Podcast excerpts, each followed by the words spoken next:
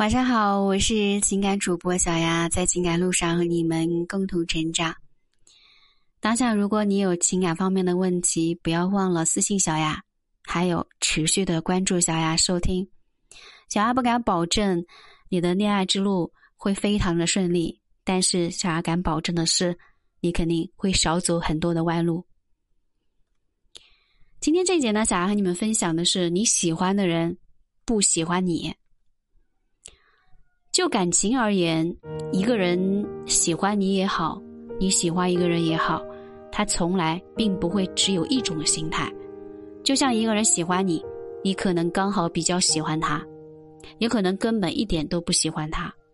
你喜欢一个人，对方喜欢你或者不喜欢你，都是非常寻常的。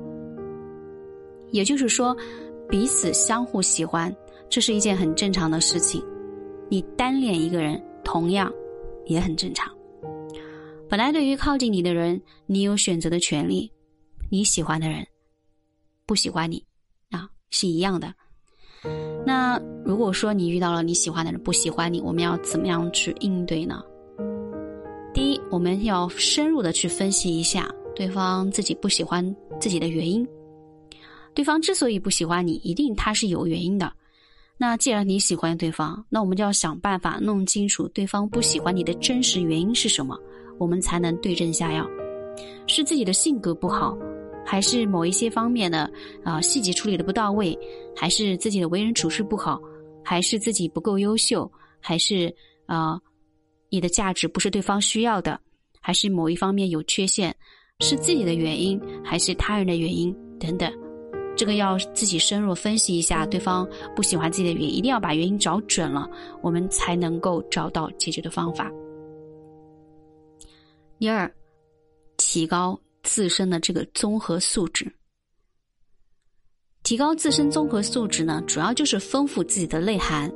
比如说，你通过呃经常参加体育锻炼啊，有一个很很健美的身材啊，通过不断的学习、阅读大量的书籍。增加自己的一个文化底蕴，呃，或者自身的修养啊，通过参加一些社会实践，丰富自己为人处事的经验啊，等等。关于你有哪一些价值，以及你需要培养哪一些价值，啊，或者是提升哪一些价值，小丫就这个问题在线下出了个专辑，凡是包月收听的，都可以选择免费收听。第三呢，就是掌握一定的相处技巧。所谓的掌握一定的相处技巧，就是要学会人与人之间相处的一个基本技巧。比如说，你要学会说话，怎么说呢？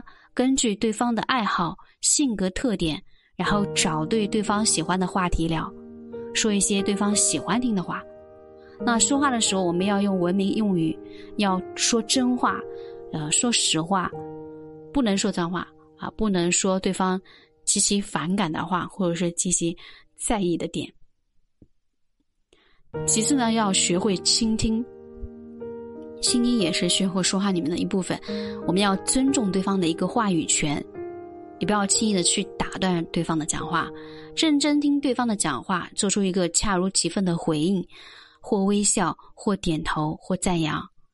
学会宽容，我们理解对方的失误，不能一味的批评、责怪。抱怨对方，宽容对方的错误，不能过度指责或者是讥讽对方。